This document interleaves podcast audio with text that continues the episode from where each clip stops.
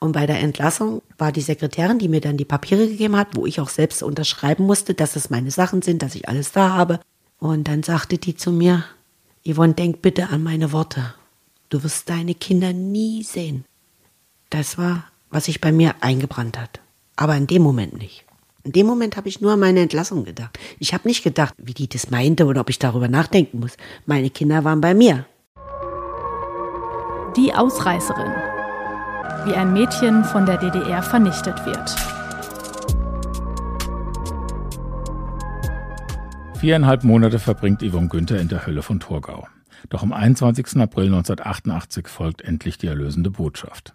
Die 16-Jährige darf den geschlossenen Jugendwerkhof verlassen.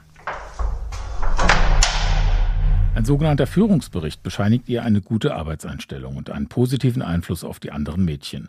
Ihre Disziplin in der Schule sei ohne Tadel. Yvonne sei, so heißt es, umerziehungsbereit. In Torgau hat sie einen jungen Mann gesehen. Andreas. Und ich wusste nicht, wer das war. Also wir konnten ja nicht miteinander reden oder sonstiges. Und irgendwie, das war Zufall gewesen. Ich glaube, bei der Entlassung oder so hatte ich einen Zettel bekommen von jemandem, aber ich weiß es nicht mehr genau. Und da stand nur drauf, wie der heißt, also der Name. Sonst wusste ich nicht. Und wo der wohnt, das wusste ich noch. Und das war auch noch ausgerechnet bei mir in der Nähe, wo ich herkam. Ein kleines Dorf. Also nicht mal weit weg. Hoffnung keimt auf. Wird Yvonnes Leben nun endlich besser? Aus der Hölle von Torgau geht es zurück in den Jugendwerkhof Sieten.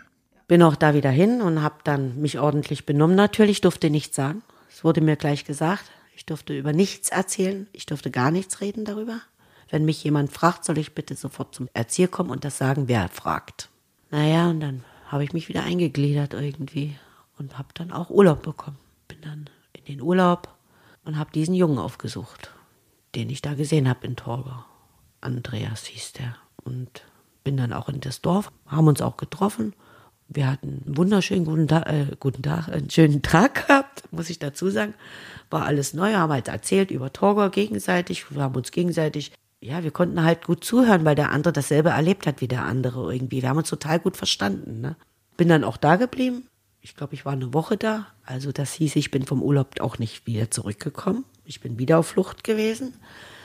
Gleich danach. Ich habe auch damit gerechnet, dass ich äh, vielleicht wieder nach Torgau komme. Bin ich aber so schlau gewesen und habe mich freiwillig gemeldet. Bin wieder alleine zurück nach Sieten. Dadurch bin ich nicht nach Torgau gekommen. Und irgendwann ging es mir schlecht. Hatte meine Tage nicht mehr bekommen.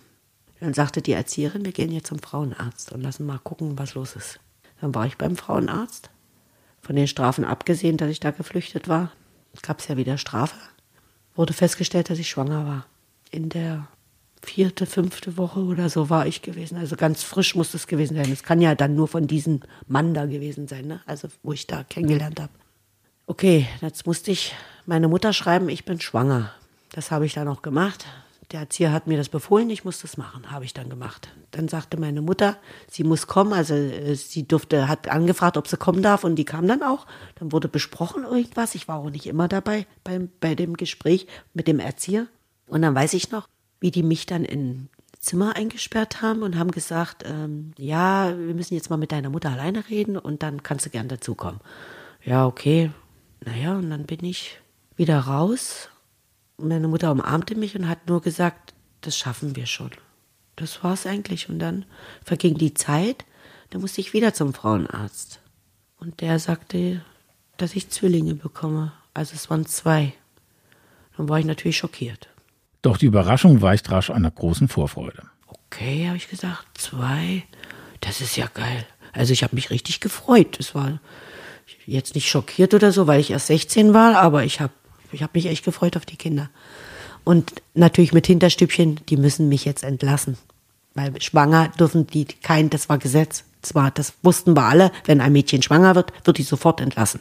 Natürlich habe ich mich gefreut wie Sau. Aber dass hinter meinem Rücken schon was geschmiedet worden ist, dass ich zur Abtreibung soll, wusste ich nicht. Irgendein Mädchen kam dann zu mir abends und sagte, Yvonne, ich habe gerade gehört, du sollst morgen früh mit dem Transporter nach Potsdam gebracht werden, um die Abtreibung zu machen.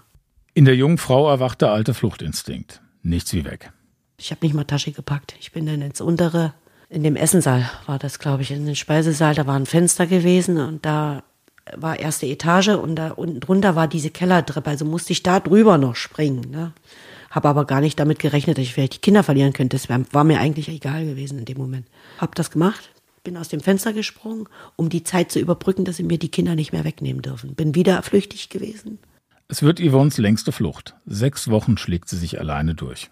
Man lernt so viele Menschen kennen unterwegs, ja. Ich habe auch noch andere Leute gehabt, Freunde. War auch zwischenzeitlich bei meinem Vater, den ich dann damals kennengelernt hatte. War ich auch, bin aber wieder abgehauen von dem.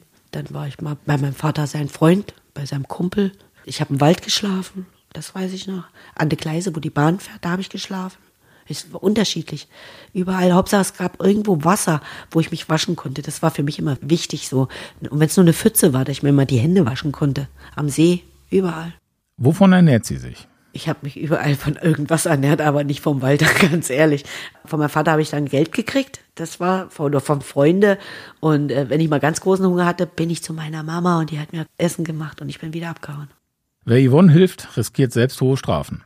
Eine junge Frau, die ihr Leben selbst bestimmen will und dann auch noch Kinder kriegen will, das ist der Diktatur ein Dorn im Auge. Dabei ist das Mädchen zwar auf der Flucht vor den Behörden, aber eigentlich gar nie verurteilt worden. Eine verzwickte Situation. Als Yvonne nach anderthalb Monaten aufgegriffen wird, ist sie über der zwölften Schwangerschaftswoche. Eine Abtreibung ist nun unmöglich. Es geht zurück nach Sieten. Ich war ja schwanger. Die mussten mich gut behandeln. Das war wichtig für mich. Mir durfte niemand mehr was tun. Ja, dann hieß es irgendwann Tasche packen. Meine Entlassung wird vorbereitet. Yvonne hat schon innerlich Party gemacht, natürlich, logischerweise.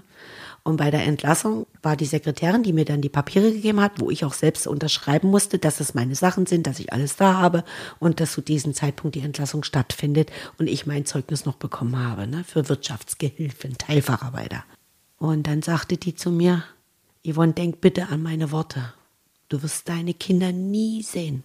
Das war, was sich bei mir eingebrannt hat. Aber in dem Moment nicht. In dem Moment habe ich nur an meine Entlassung gedacht. Ich habe nicht gedacht, wie die das meinte oder ob ich darüber nachdenken muss. Meine Kinder waren bei mir. Du wirst deine Kinder nie sehen. Das ist ein Satz, der Yvonne Jahre später noch beschäftigen wird. Aber zunächst geht es für sie in den Ausbildungsbetrieb. Hab dann auch weiter arbeiten müssen mit Kontrolle und wieder hat der Staat gesagt, ich muss da arbeiten in dieser Teebude, in diese pharmazeutische Werk. Die Arbeiten, die ich noch verrichten konnte, wo Tee hergestellt worden ist. Da waren so Mischanlagen und Säcke schleppen, die so zweieinhalb Kilo, fünf Kilo, kam drauf an, wie viel da drinne waren in die Teedinger. Die mussten dann in so eine Rolle rein und dann wurde das gemischt und abgefüllt, halt solche Sachen. Da waren auch Ratten und so. Also ich, was ich da gesehen habe, das war einfach eklig. Und da sollte ich arbeiten bis zur Entbindung. Aber irgendwann konnte ich da nicht mehr arbeiten, weil es dann zu weit war. Und ich denke mir auch, dass die mich da auch schon äh, noch äh, kontrolliert haben. Weil meine Mutter musste Rechenschaft ablegen. Ich, das Jugendamt hat nachgefragt. Der Arbeitgeber, der hat immer schön geguckt nach mir. Also es, ich war immer unter Kontrolle. Naja, und dann war ich irgendwann, dann musste ich zu Hause bleiben, weil ich dann äh, sieben, warte, ich musste wegen Frühgeburt ins Krankenhaus nach Lutherstadt Wittenberg. Das war früher so, wenn man Zwillinge bekommen hat, musstest du sechs oder sieben Wochen ins Krankenhaus wegen Fehlgeburten oder wegen, falls was falsch geht. In dieser Zeit auf jeden Fall. Warum das so war, keine Ahnung. Ich war auch im Krankenhaus diese Zeit und da war immer alles in Ordnung. Mit meinen Kindern, ich hatte nie Probleme. Ich hatte äh, Eisentabletten habe ich genommen, sonst nichts. Also es war immer alles in Ordnung. Dann bin ich danach auch wieder nach Hause, weil ja alles in Ordnung war irgendwann hatte ich Kindsbewegungen, ganz wenig gehabt. Und äh, dann habe ich meine Mama gesagt, also irgendwas stimmt nicht, die bewegen sich so wenig. Ah ja, komm, dann war mal sicherheitshalber nochmal ins Krankenhaus lassen, nochmal überprüfen bin sie mal wieder nach Lutherstadt Wittenberg, haben überprüfen lassen.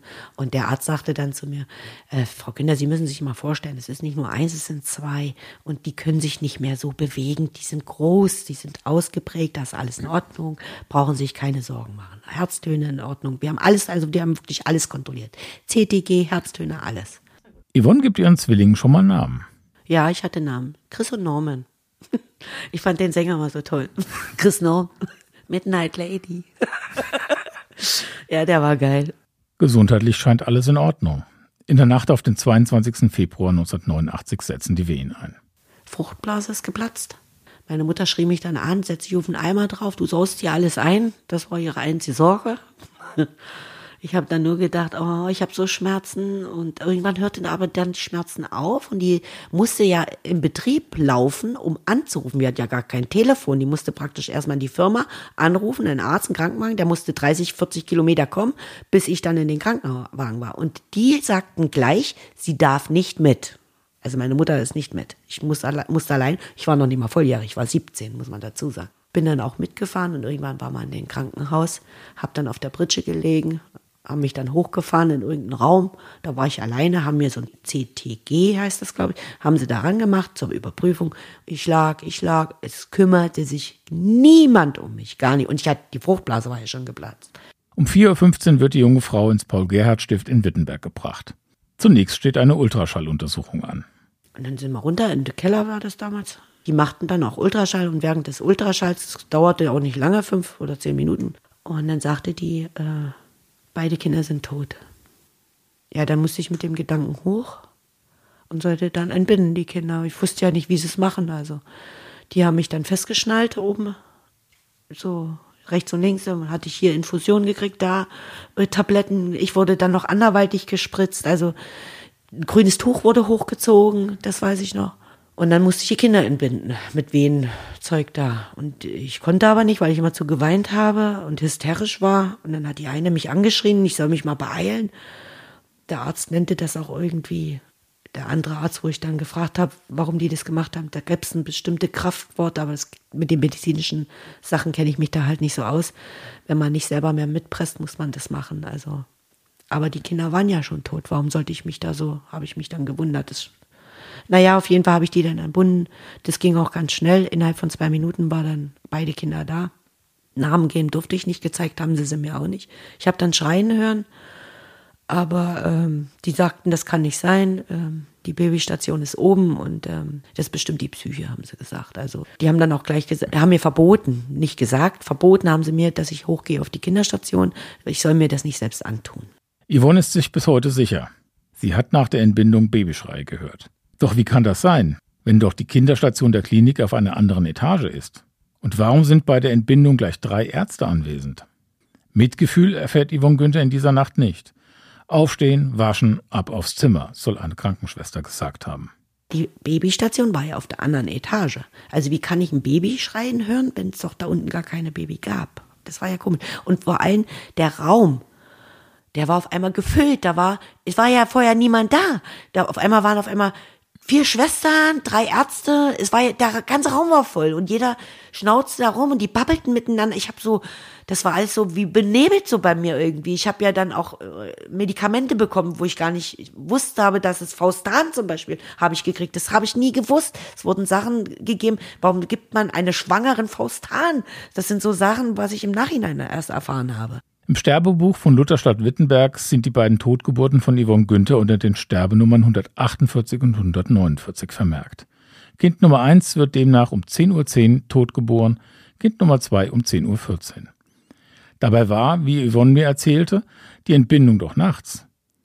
Und warum darf die 17-jährige Chris und Norman nach der Entbindung nicht mehr sehen, um Abschied zu nehmen? Die junge Frau und ihre Mutter akzeptieren das zunächst. Zweifel kommen ihnen erst später.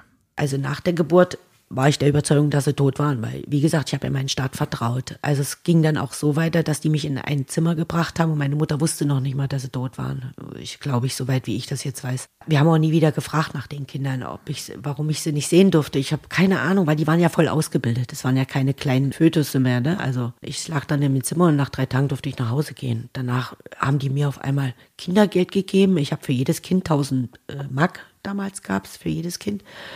Und äh, Stillgeld habe ich gekriegt, da musstest du so Karten abgeben, das weiß ich noch. Das kriegt man aber für Totgeburten nicht. Das wusste ich aber nicht. Wie gesagt, ich war 17. Ne? Meine Mutter und ich, wir haben nur versucht, über die ganze Sache drüber wegzukommen. Die hat dann die ganzen Zwillingssachen. Wir waren ja einkaufen. Die, ich konnte keine Werbung mehr sehen mit Babys. Es war ja ein Horror für mich. Ja? Also die Zeit war ganz schlimm. Ich habe ja erst das von Torgo erst erlebt und jetzt kommt das noch. Und es war alles so, es war zu viel einfach für mich. Doch warum wurden Yvonne 1000 Mark Kindergeld und Stillgeld ausgezahlt? Stillgeld für Totgeburten? Ich habe im Jahr 2016 bei Sascha Kirmes, dem Sprecher der AOK Sachsen-Anhalt, nachgefragt. Er erklärte mir, die staatliche Geburtenbeihilfe wurde auch bei toten Kindern gezahlt. 1000 Mark gab es pro Kind, meist in Raten. Für das zusätzliche Stillgeld hätte es allerdings einen Nachweis des Stillens geben müssen, was bei Totgeburten unmöglich ist. Kirmes sagte mir, diesen Punkt in Yvonne Günthers Geschichte kann ich mir auch nicht erklären. Eine Rechnung über die Beerdigungskosten hat Yvonnes Mutter 1989 trotzdem erhalten. Und das kriegst du pro Kind hast du das gekriegt, aber das kriegst du nur bei lebenden Kindern wenn die nur eine Minute gelebt haben. Das gab's bei Totgeburten nicht. Also das war äh, Gesetz, das gab's einfach nicht. Das wusste ich aber vorher nicht. Und ich muss auch dazu sagen, ähm, meine Mutter hat dann noch gesagt zu mir, sag nichts wegen dem Geld, wir haben ein Sofa gekauft noch davon, ne? Das weiß ich noch. Dann müssen wir es zurückbezahlen, sagt meine Mutter. Es bleiben auch viele medizinische Fragen ungeklärt. Warum sind auf den Autopsieanträgen für beide Totgeburten Beatmungsversuche angekreuzt? Welchen Sinn ergeben Beatmungsversuche bei Totgeburten? Warum erhielt Yvonne Günther bei einer Behandlung im gleichen Krankenhaus sechs Tage vor der Geburt angeblich Medikamente gegen Bluthochdruck und gegen allergische Reaktionen, obwohl sie gar keinen Bluthochdruck hatte? Und warum ist Yvonnes Alter mal mit 17, mal mit 18 Jahren angegeben? Fehler sind menschlich, macht jeder mal, ja, habe ich dann so gedacht. Aber dann steht drin, dass ich bei einem Kind verheiratet wäre und beim anderen war ich ledig. Also die sprechen da von zwei verschiedenen Frauen und das habe ich schriftlich, steht auf der Urkunde. Also Urkunde ist Urkunde und die sollte man vertrauen können. Was stimmt da nicht? Und die haben sich nie gerechtfertigt. Also das ist schon ein bisschen dubios. Yvonnes Anwalt, der 2020 verstorbene Rüdiger Voss, hat all diese Fragen Jahre später den Verantwortlichen des Paul-Gerhardt-Stifts gestellt. Sein Verdacht? Verschiedene Patientinnen und Mehrlingsgeburten wurden in der Nacht auf den 22. Februar 1989 verwechselt. Und, ja, möglicherweise will das Krankenhaus etwas vertuschen. Antworten auf all seine Fragen hat Rüdiger Voss aber kaum erhalten. Ich konnte mit Rüdiger Voss mehrfach über die Geschichte von Yvonne Günther sprechen und teile seine Zweifel. Auch mir gegenüber war das Krankenhaus sehr zugeknüpft. An einer Aufklärung des Falles, so scheint es, ist die Klinik nicht interessiert. Haben Yvonnes Zwillinge nach der Geburt womöglich doch noch gelebt? Dieser Gedanke kommt erst 1991. Nach der Wende, nachdem ich wieder schwanger war mit meinem jetzigen Sohn, den ältesten, der jetzt schon 32 ist. Also ich habe dann damals, bin ich ja gleich geflüchtet.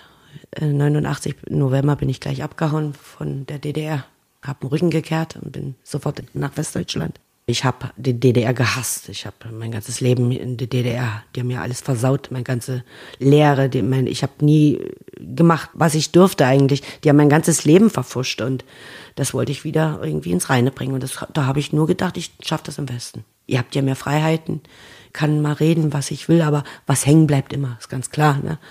Durch das damalige Erlebnis, ganz klar. Aber meine Mutter hat sogar gesagt, geh einfach, geh. Du weißt nie, ob sie die Mauer wieder hochmachen. Geh.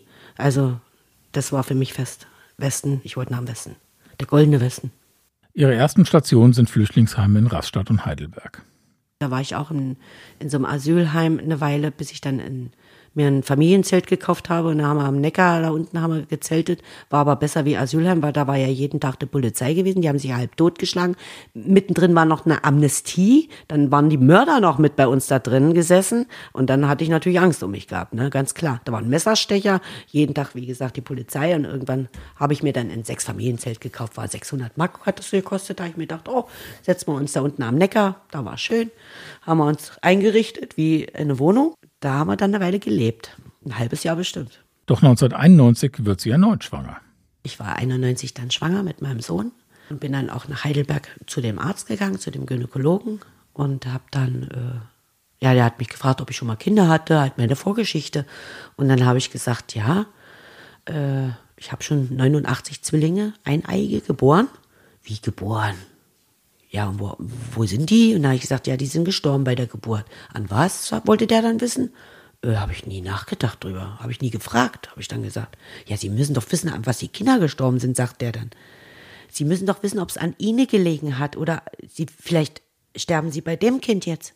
Man muss doch wissen, an was. Dann wird eine Autopsie gemacht und dann wird nachgeforscht, woran es gelegen hat. Es hätte ja auch an, an Ihnen. Vielleicht dürfen Sie gar keine Kinder kriegen so hat der mit mir geredet halt, ne? Und ich, ich war 17, ich wusste ja nicht. Ja, und dann sagt er, wir fragen mal beim Krankenhaus nach, an was es gelegen hat. Ja, dann haben wir nachgefragt und ständig kam dann immer irgendwas nicht nachzuweisen.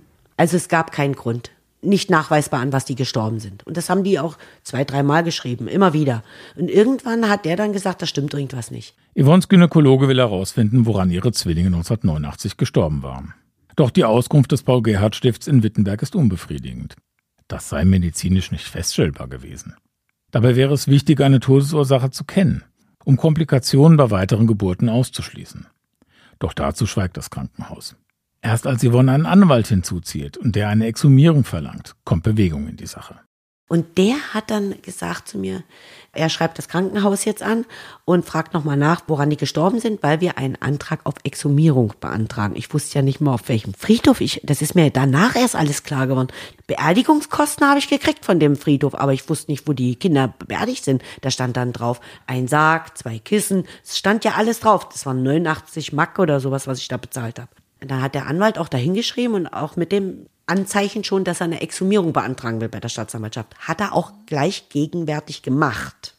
Daraufhin schreibt das Krankenhaus Lutherstadt Wittenberg wegen Sauerstoffmangel. Den Grund gab es aber erst, nachdem wir diese Exhumierung beantragt haben. Und dann hat der Staatsanwaltschaft diese Exhumierung fallen lassen. Bei der Staatsanwaltschaft Heidelberg sind dazu heute keine Unterlagen mehr vorhanden.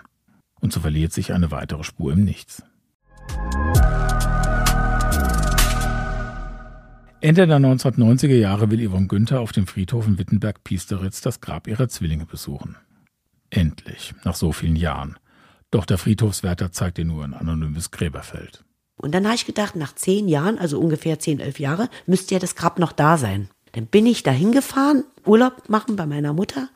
Und meine Mutter kam mit, meine zwei kleinen Kinder, also äh, der Christopher, der Justin war auch schon da, glaube ich, der ist auch noch mit.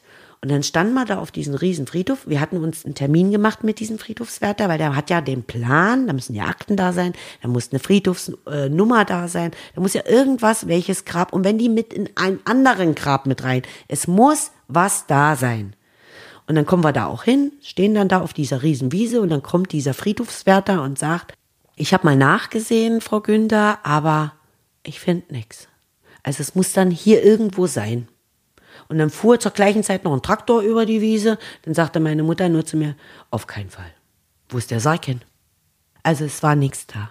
Er konnte mir nichts zeigen, er konnte mir nichts nachweisen, es waren keine Akten, keine Nummer, keine Grabnummer nach zehn, elf Jahren. Ein Grab existiert 30 Jahre, das wissen wir. Also ich habe ja für einen Sarg bezahlt. Wo ist denn der Sarg hin, wenn die verbrannt worden sind? Oder für irgendwelche Labortests, dann hätte ich ja auch unterschreiben müssen. Es war nichts da. Es ist das traurige Ende ihrer verzweifelten Suche. Danach habe ich komplett gezweifelt. Ich habe auch geweint dann, weil meine Mutter gesagt hat dann zu mir, Yvonne, deine Kinder, die sind nicht tot. Ich spüre das. Es war total ergreifend, erstmal auf diesen scheiß Friedhof zu stehen und deine Kinder nach so vielen Jahren. Du warst nicht einmal da als Mama, weißt du, das ist, das war schlimm für mich, ja. War schon hart. Und dann hast du nicht mal ein Grab, wo du dich verabschieden kannst von den Kindern. Die Recherchen in Yvonne Günthers Fall sind schwierig. Das Krankenhaus blockt ab, viele Unterlagen sind nach der Wende verschwunden. In den Akten des Jugendwerkhofs Sieten wird Yvonnes Schwangerschaft mit keinem Wort erwähnt. Es scheint fast so, als habe es die Zwillinge nie gegeben. In Yvonne keimt ein schrecklicher Verdacht ich existiere für die gar nicht. Also ich habe keine Akte von mir. Und es sagte auch ein Politiker, es besteht die Möglichkeit, dass die Akte mit den Kindern gegangen ist. Und das ist halt, da kriegt man das niemals raus. Das ist also, wenn ich nicht mal nachweisen hätte können, vielleicht jetzt durch meinen SV-Ausweis oder dass ich, die würden sagen, ich hätte nie Kinder gekriegt. So habe ich dann das Gefühl gehabt. Ne? Also ich habe Unterstützung in jedem Fall von, von viele Seiten bekommen. Aber bei mir ist nichts zu finden. Und man muss auch dazu sagen, ich, damals waren es eineige Zwillinge waren sehr selten. Also es, zu meiner Zeit waren 22 Kinder. Und ich denke mir, ich bin doch das ideale Opfer.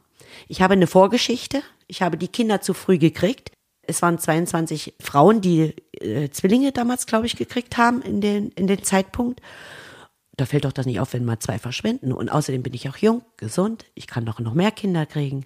Also ich wäre das optimale Opfer gewesen für die. Wegen meiner Vorgeschichte halt auch, ne? Chefarzt des Paul-Gerhardt-Stifts ist von 1974 bis 1991 Wolfgang Böhmer. Dem Mediziner gelingt im wiedervereinigten Deutschland eine bemerkenswerte Karriere. 1990 tritt er in die CDU ein, 1991 wird er Finanzminister von Sachsen-Anhalt. Von 2002 bis 2011 ist er Ministerpräsident des Landes bis er schließlich aus Altersgründen nicht noch einmal antritt. Ich hatte im Dezember 2016 die Gelegenheit, mit Wolfgang Böhme über Yvonne Günther zu sprechen. Wurden damals Kinder für tot erklärt, die in Wirklichkeit noch lebten? Böhmer sagte mir, ich bin mir sicher, dass so etwas in unserem Krankenhaus nie gemacht wurde. Auf einer geburtshilflichen Station hätte es dafür keine Rechtsgrundlage gegeben. Böhmer betonte, er kenne keinen solchen Fall, wie ihn Yvonne Günther vermutet. Ich zitiere, und wenn, hätte die Staatssicherheit so etwas bestimmt nicht in einem kirchlichen Krankenhaus organisiert. Ich schilderte Wolfgang Böhmer auch meine Schwierigkeiten der Recherche, dass das Paul-Gerhardt-Stift windig kooperativ sei und keinen Einblick in Yvonne Günthers Krankenakte gewähre. Nicht mal Yvonne Günther selbst. Böhmer indes hatte offenbar keine Schwierigkeiten, Auskünfte zu erhalten. Er sagte mir, er habe eine damalige Hebamme befragt. Und die habe ihm versichert, die Zwillinge seien schon vor der Geburt tot gewesen. Die Säuglinge hätten Mazerationszeichen aufgewiesen. Das heißt, der Zersetzungsprozess der kleinen Körper hatte bereits eingesetzt. Die Totgeburten habe man schließlich im Auftrag von Yvonne Günthers Mutter im Rahmen einer sogenannten stillen Beisetzung beerdigt. Sie wurden also einem fremden Grab beigelegt. Yvonne Günther überzeugt diese Erklärung nicht. Denn warum erhält ein ehemaliger Chefarzt so schnell Auskünfte, die er selbst, ihrem Anwalt und auch mir so lange verweigert wurden? Auch das zählt zu den vielen Ungereimtheiten dieser Geschichte. Ich bin sehr enttäuscht, ja. Ich habe seine Arbeit sehr geschätzt. Es war ein sehr, sehr toller Arzt eigentlich gewesen. Also viele Frauen haben ihn vertraut. Also es war wirklich ein ganz toller Arzt gewesen, so wie man sich es halt vorstellt. Ne? Es war der Chefarzt, der sich um alles gekümmert hat. Das war die erste Adresse. Machen wir an dieser Stelle einen kleinen Exkurs. Was ist überhaupt eine Totgeburt? Ihr glaubt, das wäre sonnenklar? Mitnichten. Denn Lebendgeburten waren in Ost- und Westdeutschland in den 1980er Jahren unterschiedlich definiert. Im Osten musste der Herzschlag eingesetzt haben. Die Lungenatmung musste messbar gewesen sein und das Gewicht des Säuglings mindestens 1000 Gramm betragen. In Westdeutschland dagegen genügten 1989 das Mindestgewicht von 1000 Gramm und nur eines der beiden anderen Kriterien. Eine Hebamme aus der DDR berichtete mir, dass es damals durchaus vorgekommen sei, dass ein noch wimmerndes Etwas im Müll entsorgt wurde. Mittlerweile wurde die Gewichtsgrenze übrigens auf 500 Gramm gesenkt. Wiegt ein Säugling weniger und zeigt keine Lebenszeichen, gilt er als sogenannte Fehlgeburt. Das Phänomen der Totgeburten ist kaum untersucht. Vieles deutet darauf hin, dass ältere Mütter häufiger betroffen sind als jüngere. Warum ist unklar. Im Jahr 2022 gab es nach Angaben des Statistischen Bundesamtes 738.819 Neugeborene in Deutschland und nur 3.247 Totgeborene. Die Quote ist also sehr gering und sie war es auch 1989 in der DDR. Damals verzeichneten die Behörden 198.922 Neugeborene und nur 879 Totgeburten. Darunter auch Chris und Norm, die Zwillinge von Yvonne Günther. Fehlgeburten werden indes gar nicht registriert. Ihre Zahl lässt sich daher nur schätzen. Experten gehen von mehreren hunderttausend Fällen in Deutschland pro Jahr aus. Yvonne Günther hatte im Paul-Gerhardt-Stift in Wittenberg keine Gelegenheit, sich von ihren Zwillingen zu verabschieden. Dabei wäre das für die Trauerbewältigung unheimlich wichtig gewesen, sagt mir der Psychotherapeut Jan Salzmann im Telefoninterview. Er ist selbst Vater dreier Totgeburten und engagiert sich bei der Initiative Regenbogen, einem bundesweiten Netzwerk betroffener Eltern von Totgeburten. Ich habe ihn gefragt, warum es so wichtig ist, dass Eltern ihre toten Kinder noch einmal sehen. Er sagt, auch das Berühren schafft noch Erinnerung. Das hängt aber auch ein bisschen, glaube ich, mit der Zeit zusammen. Früher wurden die Kinder den Eltern ja nicht gezeigt, sondern oft weggenommen, weil sie dachten, das ist das Beste für die Mütter und dann irgendwelchen Särgen mit beigelegt. Heutzutage gibt es ja eine Erinnerungskultur, dass die Eltern das Kind nochmal anfassen, auch wenn es schon aus dem Kühlhaus nochmal kommt, dass sie äh, Fotos machen, Haarabdruck haben, Fußabdruck, eine Haarlocke. Es werden ja aktiv Erinnerungen geschaffen und es wird äh, Kontakt und man fühlt das, das kalte, tote Kind ja selber. Seit den 1980er und 1990er Jahren gibt es diese Abschiedskultur. In den 80er Jahren hat es begonnen, dass sich dann gesellschaftlicher Wandel entwickelt hat. Ich glaube, seit den 2000er Jahren, 2010, 2000, also ist eigentlich Standard, dass auch die Eltern im Kreissaal, also beide Eltern im Kreissaal, äh, das Kind nicht mehr in so einer Nierenschale, sondern in so einem Körbchen präsentiert bekommen. Die Initiative Regenbogen unterstützt Eltern bei der Trauerarbeit und bei Beerdigungen und kämpft für die Einrichtung von Grabfeldern für sogenannte Sternenkinder. So nennt man Tod- und Fehlgeburten, aber auch Säuglinge, die kurz nach der Entbindung sterben. Welche Folgen hat das für Väter und Mütter, wenn sie sich nach der Entbindung nicht mehr von ihren Kindern verabschieden können? Psychotherapeut Salzmann erklärt.